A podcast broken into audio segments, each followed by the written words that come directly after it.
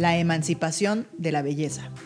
Soy Gaby Arriaga, fundadora de Leonardo 1452, consultora especializada en trend hunting y near future thinking. Hay un nuevo tema de conversación en cuanto a belleza, salud y el cuerpo se refiere. Esto es el body positivity. Es una postura que invita a aceptarnos y a querer nuestro cuerpo tal cual es, sin empezar con pensamientos negativos de que no nos parecemos a las celebridades y modelos que vemos en Instagram o cualquier medio. Ya todos sabemos que esas imágenes no son reales. Algunos me van a decir, oye Gaby, esa no es una reflexión nueva, no me estás diciendo nada que no sepa. Bueno, es cierto que ya la conversación lleva ya un rato, pero en un mundo que ya busca ser más incluyente y democrático en cuanto a estándares de belleza se refiere, la conversación toma nueva fuerza. Hace unos días tuvimos de visita a nuestra querida Patti Soto, que vino a México. Ella es experta en estilo y belleza. Es muy famosa por su blog guapología.com y además es trend hunter de Leonardo 1452 y que vive en Los Ángeles, California. Patti me contaba lo siguiente.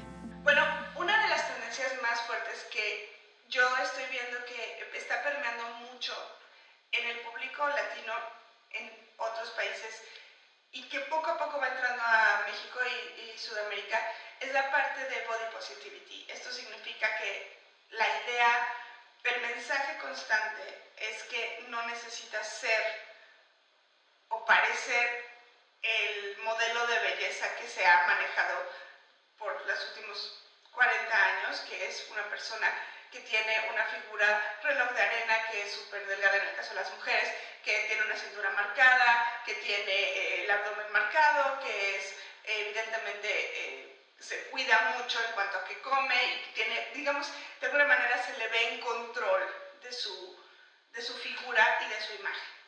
Se pinta las cejas así como súper eh, rellena, o sea que le dedica mucho tiempo a su imagen.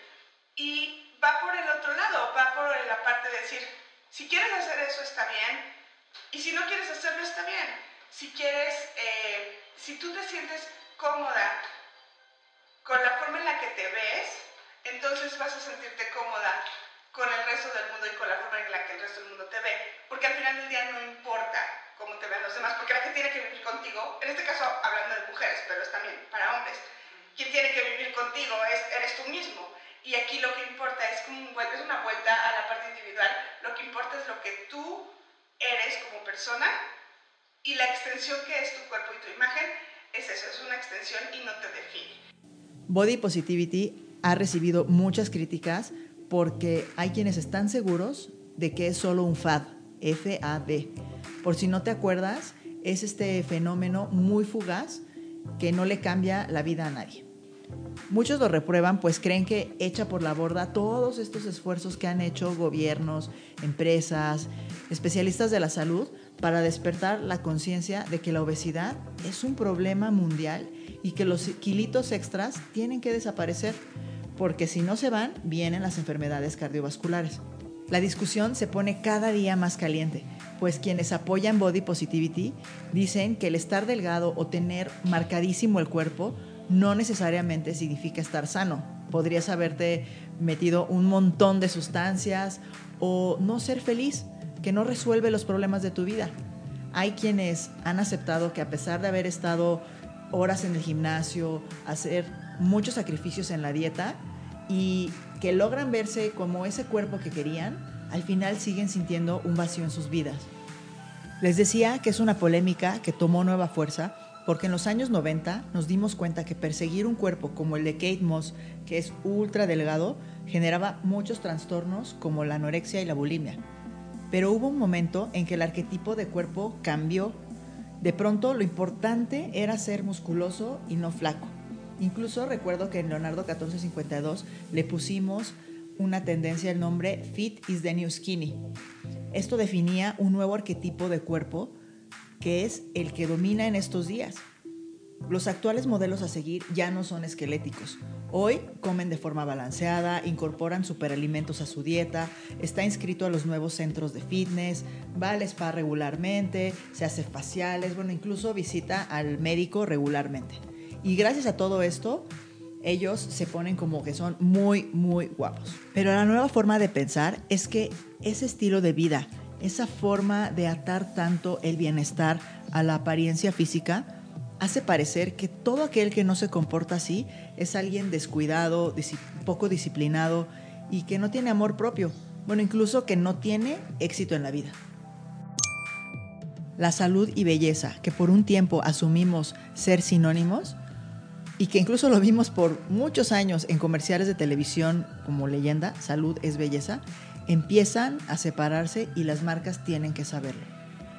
Hoy, ser saludable también es tener pensamientos positivos, que te entusiasme lo que hagas en el día, que te sientas contento con tu trabajo, con tu familia, que tengas una vida en constante movimiento y no necesariamente estar encerrado en un gimnasio dos horas. Las marcas que estén asociadas a la salud deben incorporar estos elementos a sus estrategias. Cuando hablen del ejercicio, que también hablen del disfrute de hacerlo y no solo por el resultado que hay en el cuerpo. Por ejemplo, Ashley Graham, que es una modelo americana, ella es talla 16 y que muchos le llamarían talla grande. De vez en cuando publica en sus redes sociales su rutina de ejercicio y he visto que pone, yo no hago ejercicio para bajar de peso, lo hago para estar sana, fuerte, firme y mantener mi mente despejada. Hoy el cuerpo empieza a dejar de ser el escaparate de la salud y canvas de la felicidad. Como dice Lindsay Kite, cofundadora de la organización Beauty Redefined en Estados Unidos. So we need to understand how we can move on and not only redefine beauty for ourselves in ways that are better for our health, but redefine health for ourselves in ways that have nothing to do with beauty. no es solo un tema de redefinir la belleza de una forma que sea bueno para nuestra salud, sino redefinir la salud de una forma que no esté asociada a la belleza. Body Positivity también deja ver que el significado de belleza está mutando. La nueva belleza está también en personas con discapacidades, con arrugas, con canas, transgénero, indígenas. Bueno, la lista podría seguir, ¿no? Pensemos en personas no binarias, Mm, cyborgs incluso. La invitación que le hacemos a las marcas desde Leonardo 1452 es que todas ellas, no solo las de salud, poco a poco vayan usando en los medios a personas que se parezcan más a una población del Near Future Thinking o futuro cercano y no de 1980. Dove, yo creo que la mayoría ubica esta marca de cuidado personal, lo entendió hace tiempo pero la verdad es que hasta ahora empiezan a reaccionar nuevas empresas y organizaciones. Por ejemplo, la Semana de la Moda en Nueva York, la que presentó la colección Primavera-Verano 2019, ya se notaron diferentes modelos que circularon en las pasarelas de distintas razas, nacionalidades y tamaños. Miren, por ejemplo, aquí les tengo unos datos.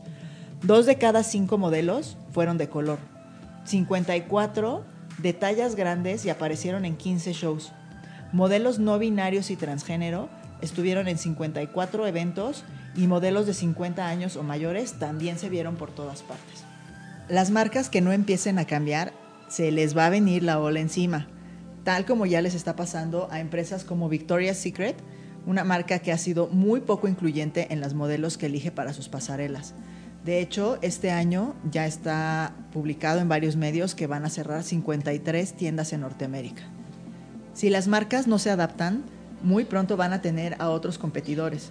Por ejemplo, ahora en el caso de lencería, Rihanna ya lanzó su marca Savage X Fenty, que está diseñada para todo tipo de cuerpos y que antes podrían haber parecido imperfectos. savage to me is just it's, it's such a powerful term. Savage is just that different woman. She is powerful, she's in charge, and she's taking ownership of all the choices she makes. Así que ahora ya sabes lo que es body positivity. No es solo un tema de aceptar tener unos kilos de más o tener una talla grande sino todos estos nuevos significados alrededor de la salud, la belleza y el bienestar, y que empiezan a ser vigentes desde hoy, ya sea el Near Future Thinking. Soy Gaby Arriaga, fundadora de Leonardo 1452, consultora especializada en Trend Hunting y Near Future Thinking.